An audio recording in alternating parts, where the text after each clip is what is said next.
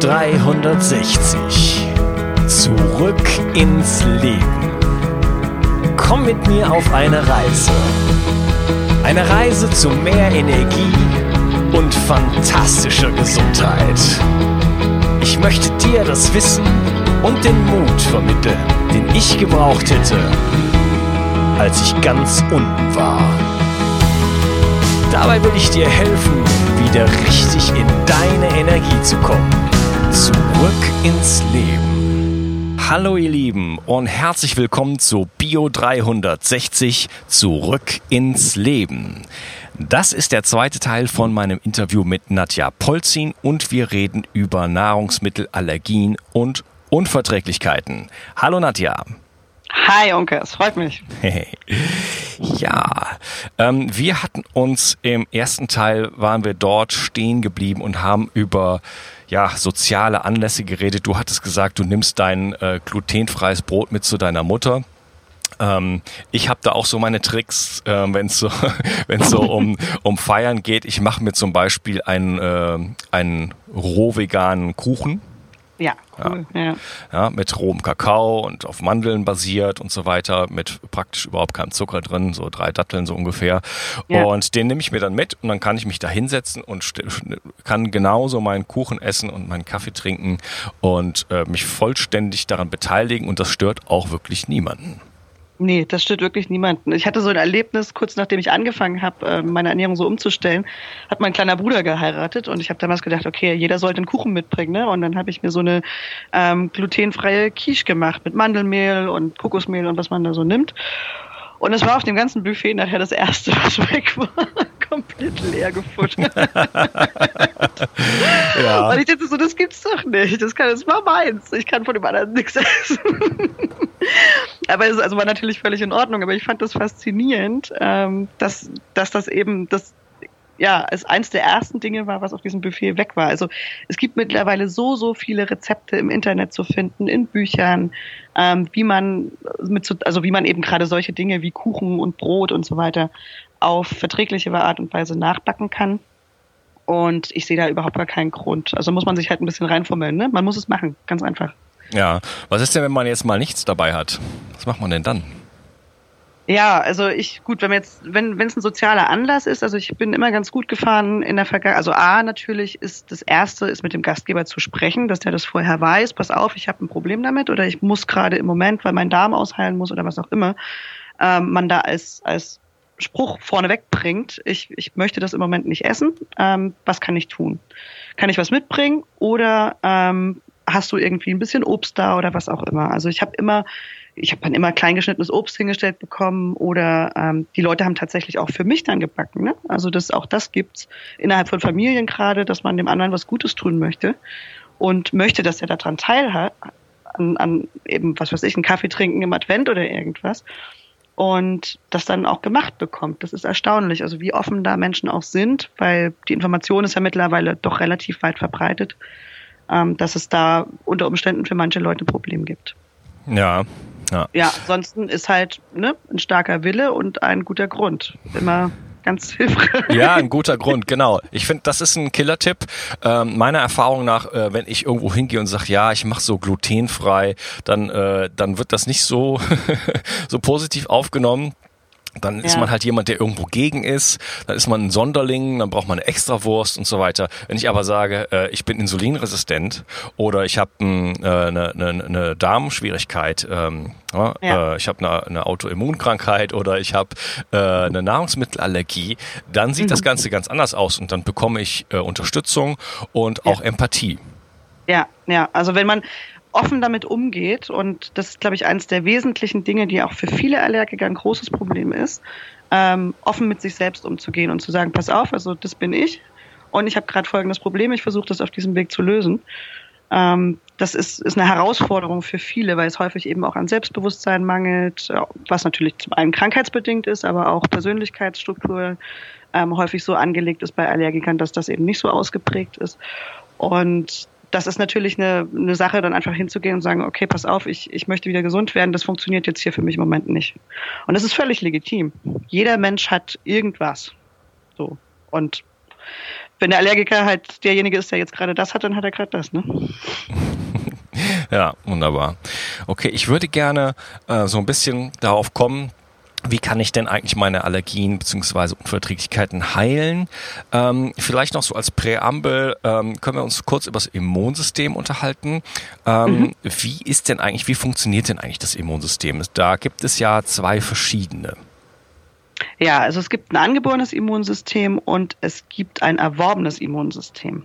Das angeborene Immunsystem ist eigentlich so unsere grundsätzliche erste, ja, erste Verteidigungslinie, sage ich jetzt mal, die wir mit der Geburt mitbringen und die uns gegen bestimmte Bakterien und Keime eigentlich sehr, sehr gut schützt. Das erworbene Immunsystem ist der Teil, der sich im Laufe unseres Lebens, also das fängt relativ, das fängt im Prinzip am Tag unserer Geburt, kann man sagen, an, ähm, mit unserer Umwelt auseinandersetzt. Und das lässt sich, dieser Teil ist lernfähig. Und zwar zum einen natürlich lernt er, welche, welche, auf gegen welche Stoffe muss ich mich wehren, an welcher Stelle ähm, welche Viren sind vielleicht in meinem Umfeld, welche Bakterien sind in meinem Umfeld. Ähm, solche, mit solchen Sachen kann das erworbene Immunsystem im, im Laufe des Lebens wachsen. Und ähm, ist aber auch natürlich umgekehrt lernfähig. Also es kann auch wieder verlernen, eine bestimmte Reaktion zu zeigen. Also nicht nur nicht nur anfangen damit, eine Reaktion zu zeigen, sondern auch wieder aufhören damit. Und das ist eigentlich das Spannende, wenn man sich mit diesem Thema dann intensiver beschäftigt, dass das tatsächlich möglich ist. Das erworbene Immunsystem kann jederzeit im Leben verändert werden. Ja, du hattest jetzt eine Unterfunktion genannt und eine Normalfunktion, aber bei Allergien haben wir es ja eher mit einer Überfunktion zu tun. Äh, warum ähm, reagiert jetzt dieses erworbene Immunsystem über? Ja, ähm, da gibt's gibt es unterschiedliche Theorien zu. Ich denke, da gibt es jetzt nicht die eine Antwort, bei der dann heißt, okay, das ist der Grund, warum, sondern es hat sehr, sehr viel mit Umwelteinflüssen zu tun und auch mit persönlichen Erfahrungen. Ähm, zum einen, also die vier wesentlichen Gründe für eine Allergie sind eigentlich Umweltgifte, Fehlernährung, Stress und ja, auch eine, eine Prägung, auch Traumata sind, spielen da eine Rolle unter Umständen. Also es gibt eine, eine schöne Aussage von einem Nobel nee, nicht Nobelpreisträger, der hat irgendeinen anderen Preis gewonnen, auf jeden Fall für seine Entdeckung ähm, der Viren und deren Rolle für unser Immunsystem. Und er hat gesagt, ähm, eigentlich ist eine Allergie nichts anderes als eine Phobie des Immunsystems. Die kann durchaus durch ein bestimmtes Erlebnis ausgelöst werden. Wenn ein bestimmter, ein bestimmtes hochstressiges Erlebnis zu einem Zeitpunkt X eintritt und ein bestimmter Stoff oder irgendetwas zu diesem Zeitpunkt gleichzeitig anwesend ist, kann es passieren, dass das Immunsystem einen Fehler macht und in Zukunft auf diesen Stoff reagiert. Okay. Und mhm. ja. Ja, mhm. das heißt, wir haben also noch ähm, jenseits von von von äh, Milchproteinen und solchen Geschichten haben wir noch mhm. ganz andere Faktoren. Du hast jetzt Stress genannt. Mhm. Äh, was gibt's noch für Faktoren, die zu einer Allergie führen können? Ja, also wir haben ähm, eine ganze Reihe von Umweltgiften natürlich, also Chemikalien, mit denen wir ähm, Großteil in Kontakt sind heute. Wir können, glaube ich, gar nicht mehr ohne. Also es sind, glaube ich, über 100.000 Chemikalien mittlerweile, mit denen wir regelmäßig in Kontakt kommen, die eigentlich nichts mit uns mit unserem natürlichen Leben oder mit unserem natürlichen Umfeld zu tun haben. Und die belasten natürlich unser Gewebe, unsere Zellen, die lagern sich ab ähm, und überfordern quasi das gesamte System. Ja, und bei Autoimmunkrankheiten ist es oftmals so, ähm, dass der Körper Gewebe angreift, die in Wirklichkeit toxisch belastet sind. Also nicht das eigene Gewebe per se angreift, sondern mhm. äh, den Feind deshalb sieht, weil ich eine Quecksilberbelastung habe, weil ich eine Cadmiumbelastung habe und so weiter. Das ist möglich, ja, ganz genau. Mhm. Ja. Ja. Okay, also Toxizität ist, ein, ist, ist, ist eine Ursache. Wir haben natürlich äh, davon reichlich. Davon und äh, ja, ja äh, was gibt's noch für möglich, mögliche ähm, Faktoren? Ja, das zweite Thema ist Stress. Und Stress ist natürlich, also für mich eigentlich das erste Thema, um ehrlich zu sein mittlerweile, mhm. ähm, weil ich weiß, was, was Stress mit dem Körper tatsächlich macht. Also wir wissen, dass jeder Gedanke und jede Emotion, die wir in unserem Körper erleben, ähm, eine Auswirkung auf im Prinzip alle Zellen unseres Körpers hat, auf alle Organe, auf äh, Hormonprozesse und so weiter und so fort. Also wirklich, dass unsere Emotionen sind ja eigentlich so die, die, ja, die Vibration, also die, die, die Wellen und die Energie, die uns ausmacht und die verbreiten sich natürlich im ganzen Körper und die haben Auswirkungen auf alle Systeme, insbesondere natürlich zum einen auf die Darmgesundheit. Das ist ganz wichtig, da sind wir wieder beim Thema Leaky Gut. Also jemand, der im Dauerstress ist und sich dauerhaft mit negativen Emotionen umgibt, der macht seine der macht seine Zellen kaputt und zerstört auch, und das ist ganz interessant, ähm, sogar die Bakterien in seinem Darm. Also selbst die reagieren auf negative Emotionen. Das heißt, das Ziel für jeden Allergiker sollte es auch sein, ähm, sich dauerhaft gut zu fühlen.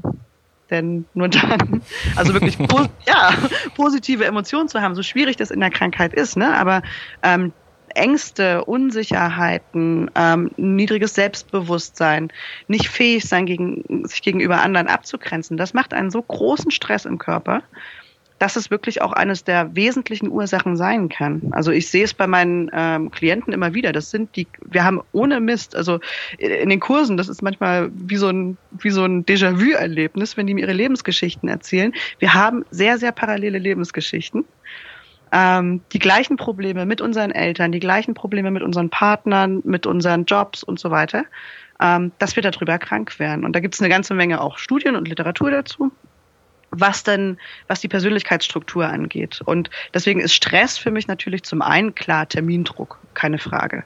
Übertraining, absolut. Viel zu viel Zucker in der Ernährung, Höchststress, ganz klar.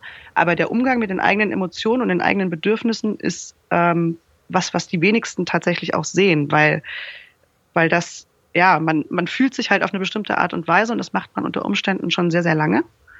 Und es ist nicht so ganz klar, wie man das verändern kann für viele. Ne? Das ist ja ein schwieriger Prozess, durch den man da auch laufen darf, damit es besser werden kann. Also ja. Stress hat ganz, ganz viele, ganz, ganz viele Faktoren, dass man Dinge in seinem Leben tut, die man eigentlich nicht möchte. Ich sehe das im Umfeld ganz, ganz viel. Da werden Häuser gebaut, weil die Eltern das wollen im Ernst. Also das ist, äh, das macht einen krank nachher, wenn man da dann irgendwo am Arsch der Welt in Anführungsstrichen sitzt ähm, und das nur gemacht hat, weil die Eltern am Wochenende auf der Terrasse zum Kaffee trinken sitzen wollen, aber das eigentlich überhaupt nicht zu einem selber passt, weil man viel lieber in der Stadt wohnt, ohne, ohne du lachst. aber das geht. Ja, ja, nee, ich, es war nur so schön bildlich. Äh, ja, und das, also die, die Leute würden viel lieber in der Stadtwohnung und jeden Abend irgendwie Sushi essen gehen aber machen dann irgendwie Dinge, weil das erwartet wird, vermeintlich erwartet wird von Eltern, von anderen Menschen im Umfeld. Und das hat was mit, mit der Ausbildung des Selbst zu tun. Ne? Und da sind wir wieder bei diesen Grenzen ziehen. Also so, so un, ja, so unwahrscheinlich das für die meisten klingt, aber meine eigenen Grenzen gehen eben weit über das, über die Darmschleimhaut und über die Haut hinaus sondern ähm, haben auch was mit Persönlichkeit zu tun. Genau. Ja, ja. ja, das Mikrobiom, das reagiert ja auf so ziemlich alles. Das reagiert auf Licht, ja. das reagiert auf, äh, also nicht nur auf Nahrungsmittel, sondern ähm, auf zum Beispiel elektro elektromagnetische Felder ist ein ganz ist ein anderes großes Thema wo wir ja heutzutage einem einer unfassbaren Menge an Stressoren sozusagen äh, auch ausgesetzt sind. Also ähm, Stress ist ein äh, wahnsinnig wichtiges Thema auf äh, physischer Ebene und auf psychischer Ebene. Und ja. Äh, ja, du hattest so ein bisschen angesprochen, wie ist eigentlich so der Dialog mit mir selber, wie gehe ich mit mir selber um. Ähm, da kann man unheimlich viel, äh, darf man unheimlich viel lernen und äh, beobachten und in die Stille gehen und äh, ja, da heilend, ja. heilend wirken. Und äh, das ist, glaube ich, wichtig, das auch mal ja so zu benennen, dass, ähm, dass die Dinge nicht immer nur auf physikalischer Ebene äh, stattfinden, sondern dass wir da noch eine Metaebene drüber haben, äh, die wir vielleicht Mensch nennen können. und dass wir ein gesamtes Wesen sind und äh, uns da in Harmonie und äh, Freude bringen müssen. Das ist ganz spannend, dass du das so sagst, weil ähm, eigentlich ist es ein physikalischer Prozess. Jeder Gedanke ist nichts anderes als ein elektrischer, elektrischer Impuls im Gehirn. Und äh, wir geben das über die Nerven halt an den ganzen Körper weiter. Ne? Also es ist jetzt nicht so, dass nur das WLAN irgendwie einen elektromagnetischen Impuls hat, sondern unser Körper besteht zu einem Großteil eben aus, aus äh, solchen elektrischen Impulsen. Und auch wenn wir sie nicht, nicht wahrnehmen und es nicht die ganze Zeit knallt und blitzt in uns und um uns. Aber es ist eigentlich nichts anderes. Also da steckt durchaus sehr, sehr viel ähm, Physiologie, also die Verbindung zwischen Physik und Biologie dahinter. Ja, ja, klar. Wir finden ja gar keine Teilchen am Ende. Wir finden ja nur Schwingungen genau. im Körper und das wir, also das heißt, wir sind ein Schwingungswesen. Äh, ja. So schwer das für uns zu verstehen ist, weil wir ja doch irgendwie äh, so uns so kompakt anfühlen, aber je, je tiefer man da in die, in die Materie geht, desto weniger findet man. Äh, das ist ja hinreichend bekannt. Und äh, dass wir mit anderen Schwingungsfeldern interagieren, ist da, glaube ich, absolut äh, logisch und äh, nachzuvollziehen. Und das sind natürlich die Schwingungsfelder anderer Menschen. Äh, gestern habe ich dann noch in einem anderen Podcast äh, mit jemand drüber geredet, dass zum Beispiel unser Herz ein Schwingungsfeld aussendet, dass wir äh, also im äh, im EKG ja sowieso außerhalb des Körpers messen, aber wir, es gibt äh, Apparaturen, die können das bis zu 15 Meter vom Körper entfernt messen und wir befinden uns im Feld des anderen ja, und ja. und äh, das hat natürlich Einfluss und natürlich haben äh, künstliche Schwingungsfelder auch einen Einfluss auf ja. uns. Wie kann das auch anders sein? Ja, ganz genau, so ist das ja. ja. Und ja. der dritte wichtige Grund, glaube ich, ist ja. noch, wäre noch, wäre noch tatsächlich die Ernährung, ne? also Fehlernährung, eine westliche Ernährung, ähm, die einfach unglaublich viel Terror in unserem Körper anrichtet. Mit viel Zucker, mit viel Getreide, mit viel Milchprodukten, die ursprünglich nicht Teil unserer Ernährung gewesen sind. Ähm, und damit natürlich also wirklich viel Chaos anrichten. Ne? Also da kann man sehr in die Tiefe gehen.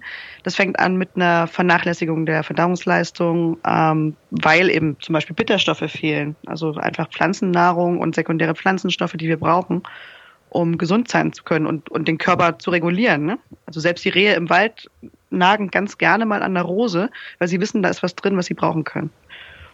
Und das machen wir, also viele Menschen halt nicht. Ne? Wir haben alle 15 Meter einen Bäcker, und da geht man halt schnell rein und isst irgendwas, was überwiegend aus Zucker besteht. Und das, dafür sind wir nicht gemacht. Dafür sind wir einfach nicht gebaut. Mm, ja, beziehungsweise einfachen Kohlenhydraten. Genau, wir, äh, ja, Ernährung genau. ist natürlich ein großes Thema und äh, wird hier in meinem Podcast natürlich oft angesprochen. Ja. Ähm, wir haben heutzutage eine Ernährung, die halt äh, ja weiter nicht entfernt sein könnte von äh, dem, was wir Millionen Jahre lang gemacht haben. Ja. Und deswegen gibt's ja die Paleo-Bewegung, Bewegung, die sagt, wir sollten uns wieder ähm, so oder so ähnlich ernähren, wie wir es äh, Millionen Jahre gemacht haben, weil das darauf sind wir genetisch programmiert und das ist äh, das, was uns gut tut. Ja. Äh, das betrifft ja aber mittlerweile alle Lebensbereiche. Es gibt ja, also ob es Bewegung ist oder Licht oder Schlafrhythmen oder sonst irgendwas, wir müssen ja jetzt äh, langsam wieder lernen und das machen wir dann über den Verstand, über Wissenschaft und kommen dann dazu und sagen, aha, jetzt haben wir verstanden, warum wir das so machen müssen wie noch vor 10.000 Jahren oder 20.000 Jahren, ähm, weil wir uns so weit davon wegbewegt haben. Ne? Das, ja. das nennt man dann heute Biohacking. Biohacking heißt das heute. Da genau, sitzt man ja. mit der Blue, Blue Blocker, Blocker Brille, mit der Blue Blocker Brille und sitzt dann da und äh, das war natürlich früher normal. Da ist man einfach mit dem, mit dem Sonnenuntergang ins Bett gegangen, wieso auch nicht, hat vielleicht gerade noch kurz am Feuer gesessen und ja. ist dann morgens aufgestanden, hat morgens wahrscheinlich erstmal auch nichts gefrühstückt und ist dann auf die Jagd gegangen und so weiter und so fort. Aber das sind jetzt alles Dinge, die wir uns jetzt irgendwie über den Verstand wieder in unser Leben hineinholen müssen und da gehört natürlich auch eine ancestrale oder ancestral orientierte äh, äh, Ernährungsform dazu. Ja, ja, das, also da spielt es ehrlich gesagt für mich gar nicht so eine große Rolle, ob die jetzt vegetarisch ist oder, oder vegan oder roh oder sonst irgendwas, sondern das, also das Wichtigste und der Kern der ganzen Sache ähm, ist für mich einfach auf natürliche Lebensmittel zurückzugreifen und eben nicht Dinge zu essen, die Namen haben, die man nicht aussprechen kann oder Inhaltsstoffe haben, wo man, wo man nicht weiß, was das ist, sondern einfach ähm, sich selbst was zuzubereiten und so unverarbeitet wie möglich. Und da schließe ich den Kochprozess jetzt mal aus, weil ich bin eigentlich ein großer Fan gerade bei äh, Leaky Gut und bei Darmstörungen von Kochkost. Aber eben einfach zu sagen, okay, ich weiß, was ich mir hier zusammenrühre und es nicht irgendwelche Konservierungsstoffe. Ne? Ja, wunderbar. Finde ich einen ganz wichtigen Punkt. Äh, Ernährung ist gar nicht so schwierig. am, am, am, Ende ist einfach wirkliches, wirkliche Nahrungsmittel. Ja, das sind na, wirkliche Nahrungsmittel sind die, die man nicht im Supermarkt kaufen kann.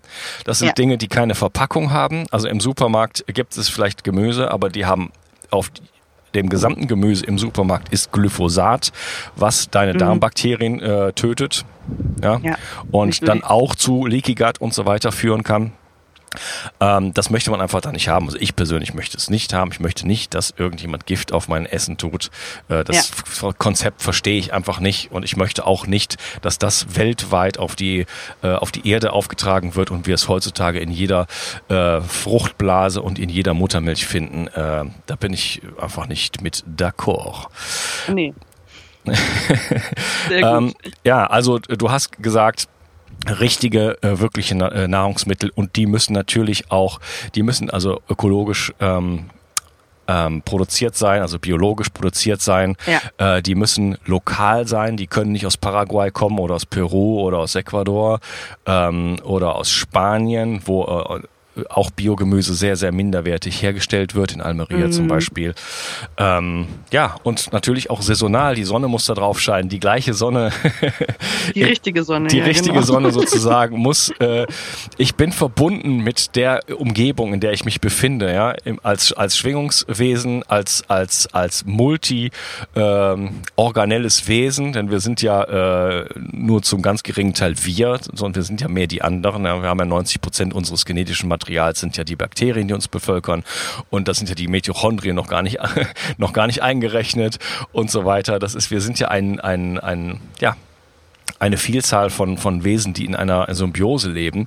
Und wir leben auch in einer Symbiose mit dem Ort, an dem wir uns befinden, mit den Schwingungsfeldern, die es da gibt, mit den Bakterien aus dem Boden und so weiter. Und wir, wenn wir diese Verbindung verlieren, dann ähm, ja, merken wir das irgendwann an unserer Gesundheit merken wir das körperlich ganz genau richtig. Ja, absolut. Mhm. Kann ich nur so bestätigen.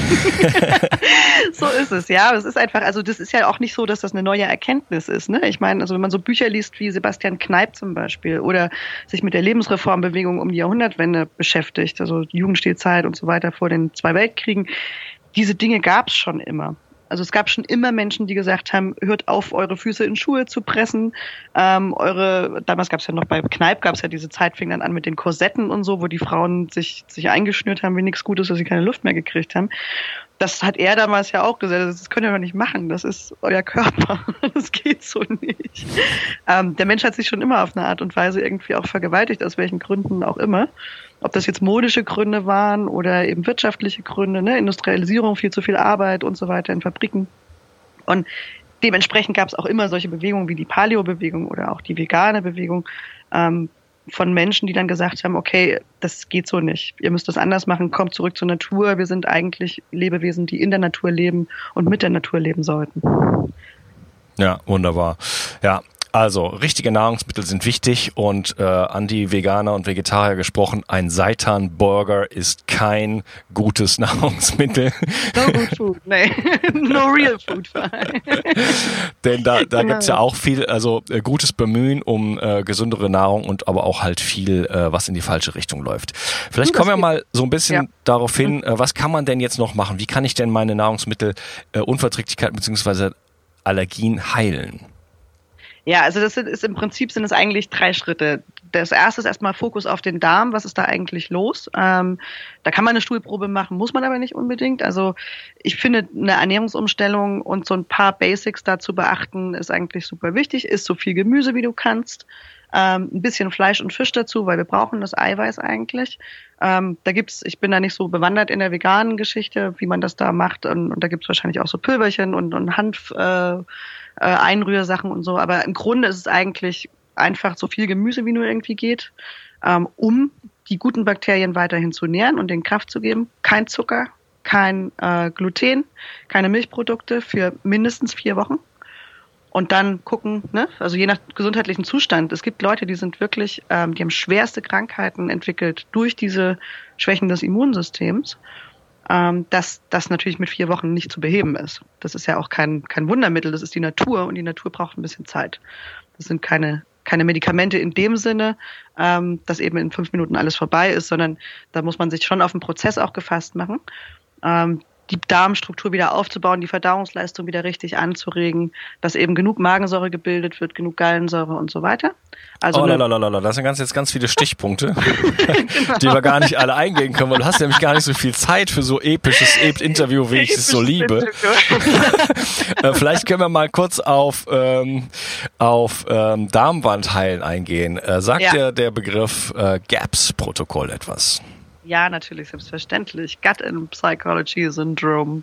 Und dazu gibt es ein Ernährungsprotokoll, richtig, genau. Mhm. Genau, vielleicht äh, können wir da mal kurz drauf eingehen, weil das ist ja eine Möglichkeit, äh, die Tight Junctions, die Kit-Leisten äh, wieder zu reparieren und den Darm zu heilen. Ähm, vielleicht äh, mache ich das mal kurz. Äh, das ist ein Protokoll, was im Grunde genommen daraus besteht, dass ich erstmal ähm, alles also äh, im Grunde genommen erstmal faste und zwar mit Knochenbrühe. Ich mache ja. nichts anderes als Knochenbrühe, natürlich von Weide, äh, Tieren, Weiderindern äh, zu nehmen und im Grunde genommen erstmal einen Monat lang zu fasten. Mhm. Und ähm, in der Knochenbrühe ist zum Beispiel ähm, L-Glutamat. L-Glutamin. L-Glutamin, sorry, ich habe gerade überlegt, genau, was heißt das Minomat. L-Glutamin drin und mhm. das ist äh, bekannt, dass es äh, ja sehr heilend auf die Darm ja. Flora wirkt. Und wir müssen auch das Immunsystem, beim Immunsystem ist es nämlich so, dass es ähm, sozusagen, wenn es einmal aktiviert ist auf einen bestimmten Stoff, sozusagen in so einem, in so einem Daueralarm bleibt. Und wir müssen ihm die Möglichkeit geben, jetzt erstmal runterzufahren. Ansonsten ja. bleibt es nämlich in diesem Prozess sozusagen hängen. Und deswegen mhm. brauchen wir so ein Reset. Also das GAPS-Protokoll ist ein Reset, wo ich mit einer völlig non-allergenen äh, Nahrung, nämlich dieser Knochenbrühe, die praktisch äh, Polypeptide, also im Grunde genommen etwas langkettigere Aminosäuren mir liefert also hochwertige Eiweißbausteine und ähm, in der Lage ist, die Darmwand zu heilen. Und mhm. dann äh, im zweiten Schritt ich dann langsam anfange, äh, Nahrungsmittel einzuführen äh, und mich beobachte, also sagen wir mal, ich fange an mit Möhre und esse drei, vier Tage lang Möhre und schau mal, wie es mir geht und wirklich meine Stimmung beobachte, meine äh, Verdauung beobachte und so weiter. Und ähm, das Schöne am GAPS-Protokoll, das ist natürlich sehr aufwendig und dauert sehr lange. Aber das Schöne ist, dass ich, äh, dass das Versprechen da ist, sage ich jetzt mal, dass ich bestimmte Dinge irgendwann wenn ich jetzt zum Beispiel herausfinde, okay, Möhren gehen nicht, ja, dann muss ich die nicht aufgeben, sondern ich äh, wer, ähm, ähm, kann sie dann irgendwann zu einem späteren Zeitpunkt genau. wieder, wieder ausprobieren und dann besteht halt die Möglichkeit, dass, die, dass ich dann auf die Möhren nicht mehr reagiere, weil Richtig. meine Darmwand entsprechend ausgeheilt ist. Mhm. Korrekt. Ja, also da gibt es unterschiedliche Ansätze, was diese, was diese Allergiebehandlung angeht tatsächlich. Ähm, ich lasse meine Leute nicht sofort fasten ähm, sondern gehe wirklich auf eine, auf eine reizarme Ernährung erstmal runter. Es gibt aber den Ansatz und es muss vielleicht auch nicht unbedingt vier Wochen sein. Also es gibt ähm, andere Protokolle, die kürzere Zeiträume vorsehen. Da reicht es bei manchen, also zum Beispiel ähm, der Philpot, der sagt also vier Tage, das reicht eigentlich völlig aus. Ähm, andere spielen so mit einer Woche rum. Und meine Erfahrung ist so ein bisschen, dass die, dass die meisten, die tatsächlich von der westlichen Ernährung kommen, mit diesem Break des Fastens wirklich ein großes Problem haben, weil diese metabolische Flexibilität, das heißt, dass der Zuckerstoffwechsel so funktioniert, dass man auch mehr auf Fettzellen als, als Reserve oder als, als Energielieferant zurückgreifen kann, häufig schon so abtrainiert ist, dass das Fasten ein riesengroßer Stressor ist. Ja, wobei, wobei äh, die äh, Knochensuppe hat ja durchaus ordentlich Kalorien. Also je nachdem, ähm, wie man die macht, ist da auch richtig viel Fett drin. Das heißt, ich kann ja wirklich dann auch ein Liter, zwei Liter am Tag trinken und mich dann völlig äh, kalorisch, also meine, da kann ich meinen Kaloriebedarf auch decken damit. Das ist richtig. Also der Kalorienbedarf grundsätzlich ja, aber ähm, die Leute fallen trotzdem in den Unterzucker weil da, ist ja keine, da sind ja keine Kohlenhydrate weiter drin. Du hast zwar Aminosäuren und alle Fette, aber wenn jemand wirklich eigentlich echt volle Kanne auf Kohlenhydraten läuft, das können, kannst du und ich, wir können uns das nicht vorstellen, wie das ist. Aber wenn du wirklich so eine westliche Ernährung noch richtig umsetzt, dann hast du unter Umständen echt ein großes Problem damit.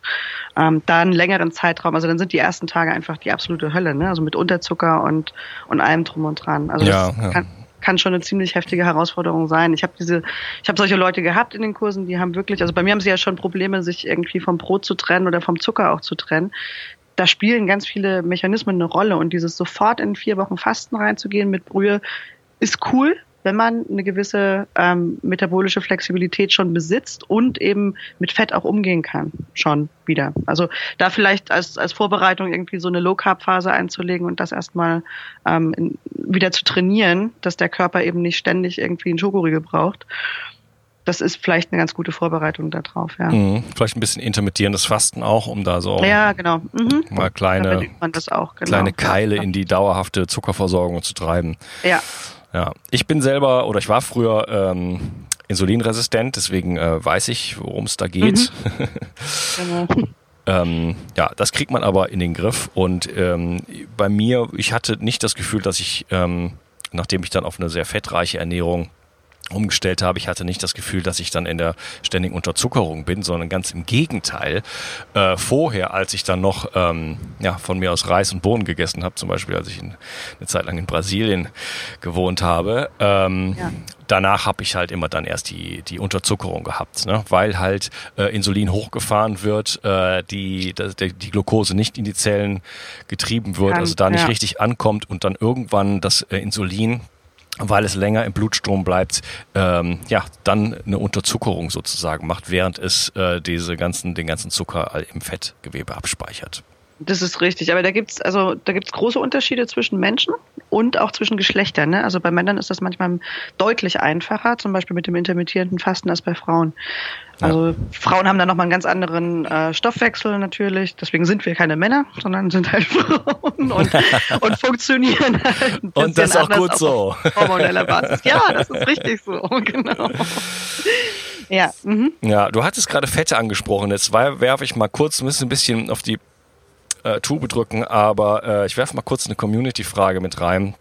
Denn da hat der Moritz geschrieben, äh, wie das denn überhaupt bei Fetten aussieht. Er würde seit einem halben Jahr keine Avocado mehr vertragen. Ja, Histaminintoleranz. Hello. also die Avocado ist eigentlich unabhängig davon, dass ich der Ansicht bin, dass man in Deutschland keine Avocado essen muss, ähm, um sich gesund zu ernähren. Ganz im Gegenteil ähm, halte ich das für ein äußerst problematisches Produkt äh, aus ökologischer Sicht. Aber es, also Avocado hat ein, kann durchaus mit einer Histaminintoleranz einhergehen, ähm, wenn man das nicht mehr verträgt. Das hat unter Umständen nicht unbedingt was mit den Fetten zu tun. Er hat jetzt wahrscheinlich nicht geschrieben, wie er sie nicht mehr verträgt, oder? Denn, ähm, also wenn man jetzt sagt, das hat was mit den Fetten zu tun, dann wäre das wahrscheinlich irgendwie ein Durchfall oder ein, ein sehr, sehr heller Stuhl, der dann ne, mit Gallensäure Verdauung, ein, also mit einer verminderten Gallensäureproduktion einhergeht, halte ich für relativ unwahrscheinlich. Es kann aber durchaus ein Histaminthema sein. Ja, okay. Eine andere Frage ist, äh, wie sieht's mit den IgG-Tests aus? Taugen die irgendwas, vor allen Dingen, wenn die Nahrungsmittelallergie schon ähm, weiter vorangeschritten ist? Ja, also wenn es schon eine Allergie ist, dann hilft der IgG-Test jetzt sowieso nicht mehr so viel. Ähm, da gibt es sehr, sehr unterschiedliche Meinungen zu. Also die meisten Heilpraktiker bieten das an, weil sie damit offen liegen haben, was die Leute tatsächlich wirklich essen. Ähm, bei den IgGs ist es so, wir produzieren ja eigentlich auf jedes Lebensmittel eine Immunantwort. Also wir müssen uns erstmal damit auseinandersetzen und gucken, können wir damit was anfangen oder muss hier, ist das ein, ist das ein Fremd, es ist ja ein Fremdprodukt im Prinzip, was nichts in unserem Körper zu suchen hat, erstmal Nahrung, grundsätzlich. So, wenn jetzt jemand regelmäßig bestimmte Dinge isst, dann produziert er mehr IgG auf dieses bestimmte Lebensmittel. Und nichts anderes sieht man eigentlich in dem Test. Es ist eine gute Variante, um sich klar zu werden, dass man eine sehr, sehr einseitige Ernährung hat, unter Umständen. Ähm, und best auf bestimmte Dinge hier schon so in die Richtung dann geht, ne, dass das Immunsystem auch wirklich irgendwann richtig reagieren kann. Wenn das jetzt mit einem Stressor zum Beispiel noch zusammenkommt, mit einem hochemotionalen Erlebnis oder so, dann ist es durchaus möglich, dass aus hohen IgG-Werten eine Allergie werden kann. Ähm, grundsätzlich es, sind die Lebensmittel, die da ausschlagen, nicht unbedingt ähm, für immer zu meiden oder vollständig zu meiden, sondern vielleicht einfach mal mit anderen Lebensmitteln abzuwechseln. Und es gibt mittlerweile auch viele Heilpraktiker und auch Ärzte, also Ärzte bei Ärzten sowieso, die halten davon sowieso nichts. Ähm, aber es gibt mittlerweile auch viele Heilpraktiker, die sagen, okay, das ist gut zu sehen, um ähm, zu wissen, was, was ist derjenige regelmäßig und vielleicht auch ein bisschen in, in höherem Maße. Wie einseitig ist die Ernährung und ähm, damit kann ich den Leuten immer, die Leute brauchen was schwarz auf weiß, ne? Also die Leute wollen was sehen, hier habe ich irgendeinen Wert, der ist hoch, was mache ich jetzt? So, und das macht nochmal ein anderes Bewusstsein einfach. Ja, so, du, hast so da, du hast da was ganz Wichtiges angesprochen, nämlich ähm, eine einseitige Ernährung. Mhm. Ähm, die kann auch einfach dazu führen, dass wir ähm, ja, Unverträglichkeiten oder Allergien ähm, ja, äh, entwick entwickeln, entwickeln ja. weil wir immer das Gleiche essen. Denn, du hast es schon gerade gesagt, alles ist erstmal eigentlich äh, für den Körper nicht unbedingt bestimmt. Paracelsus hat gesagt, äh, jedes Nahrungsmittel ist erstmal ein Gift. Mhm. Und das ist ja auch die, die gesündesten Dinge, wie zum Beispiel die Polyphenole, sind milde Gifte, die die Zellen mhm. stimulieren. Wir haben so dieses, dieses, äh, diese Idee entwickelt, dass die Natur gut ist und uns nur äh, pampert sozusagen, uns irgendwie warm im Arm hält und äh, uns und uns äh, fürsorglich umsorgt. Das ist allerdings gar nicht der Fall, sondern wir werden stimuliert von Dingen, die eigentlich erstmal äh, nicht unbedingt nur gut für uns sind. Ja? Und daraus erwachsen wir äh, zu Gesundheit und, und äh, werden auch kräftig. Natürlich, ich rede jetzt nicht von, äh, von ähm, Quecksilber im, im Mund und so weiter. Ja. Nee, aber, die, aber die Polyphenole zum Beispiel, die in Blaubeeren oder überhaupt in allem bunten Gemüse in der Schale drin sind, äh, die wirken als bessere Antioxidantien auf unser System, als milder Stressor und sp äh, spornen unsere Zellen, unsere Mitochondrien zu Wachstum und zu Stärke an. Ja, absolut. Ja. Und äh, wenn wir aber zu viel von etwas essen, dann gibt es eben in diesen äh, Nahrungsmitteln auch Stoffe, die, die gegen uns gerichtet sind. Du hast es eben schon mal angesprochen. Das sind die Lektine, da ist die Oxalsäure.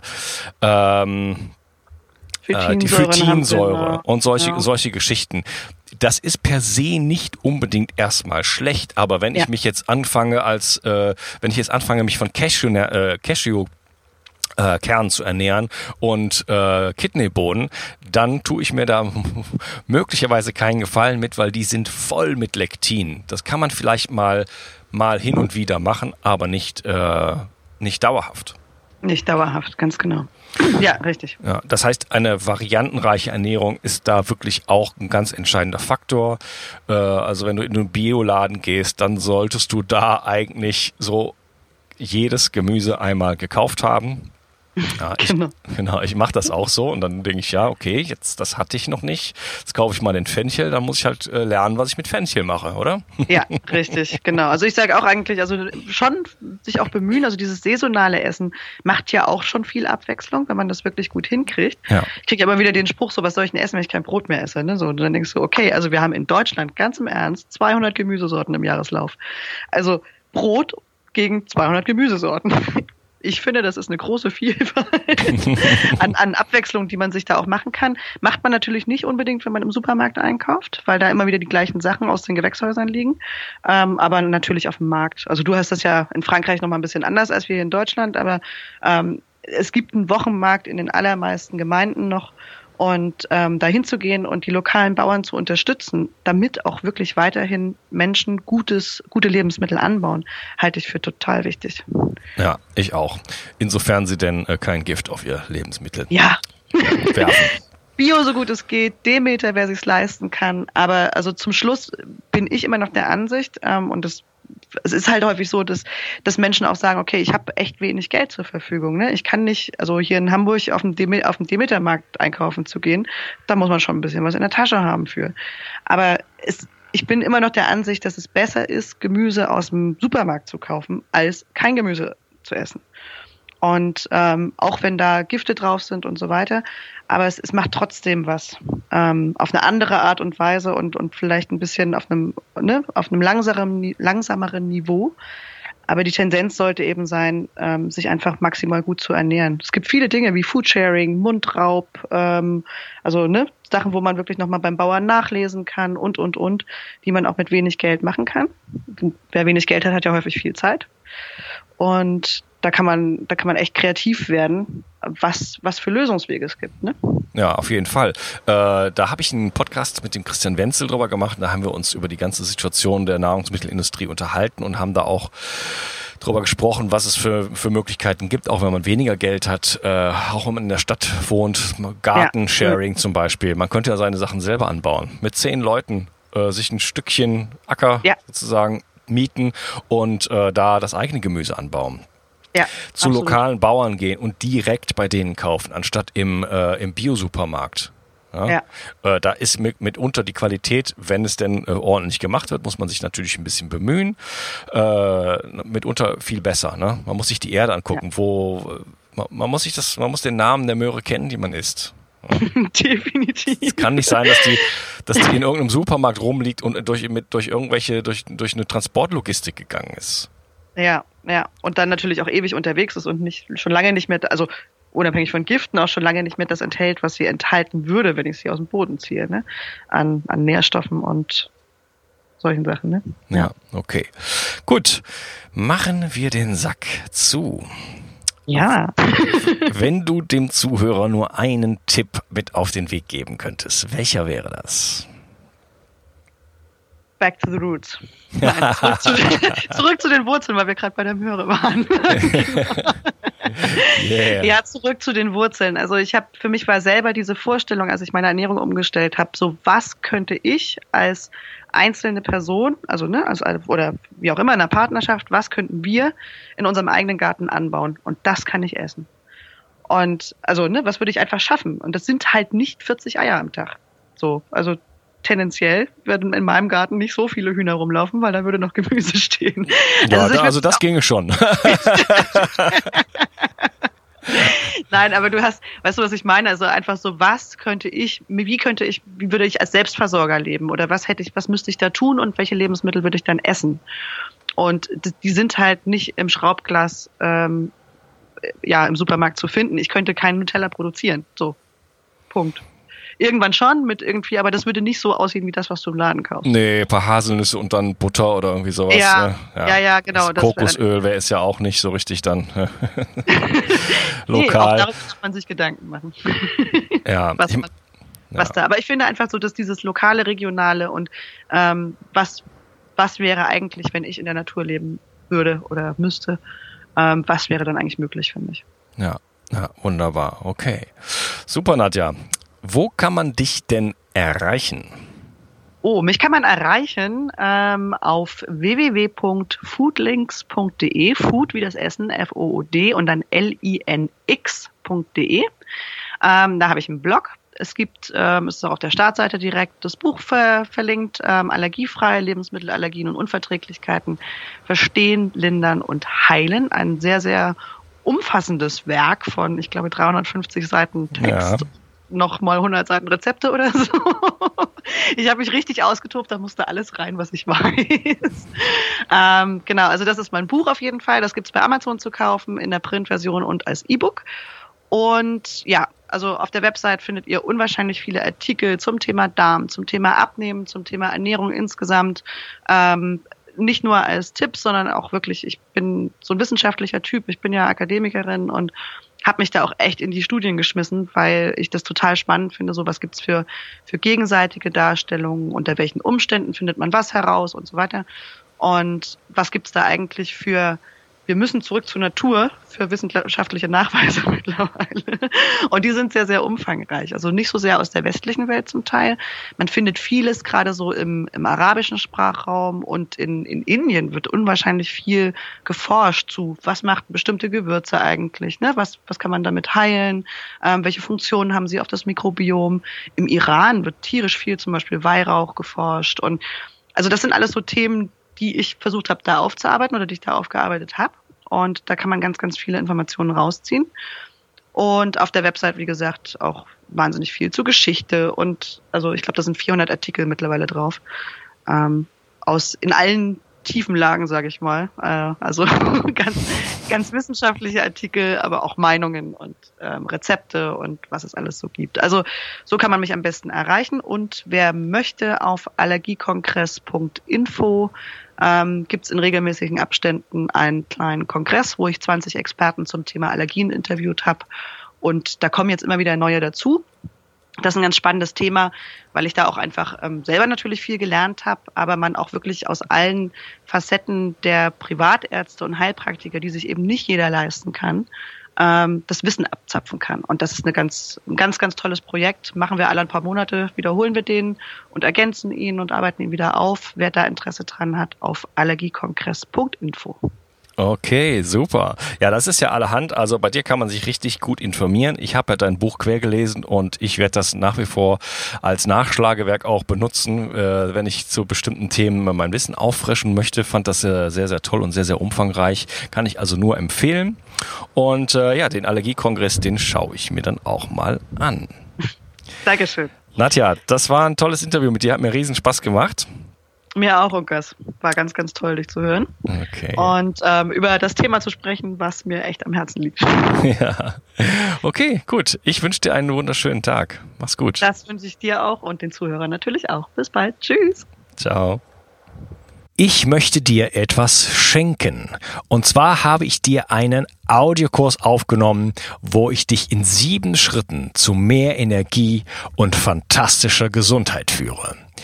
Das Einzige, was du tun musst, ist unten in der Description auf den Link zu klicken, dich dort einzutragen und dann bekommst du von mir kostenfrei diesen Audiokurs nach Hause geliefert. Wenn du das Gefühl hast, dass ich heute deinen Tag ein bisschen schöner gemacht habe, dann möchte ich dich einladen, auch meinen Tag etwas zu verschönern und auf iTunes zu gehen und für mich dort eine 5-Sterne-Bewertung und eine Rezension zu hinterlassen. Da würde ich mich riesig freuen und ich wünsche dir einen wunderschönen Tag. Bis dann, dein Onkas. Ciao. Bio 360 Zurück ins Leben. Komm mit mir auf eine Reise. Eine Reise zu mehr Energie und fantastischer Gesundheit. Ich möchte dir das Wissen und den Mut vermitteln, den ich gebraucht hätte, als ich ganz unten war. Dabei will ich dir helfen, wieder richtig in deine Energie zu kommen. Zurück ins Leben.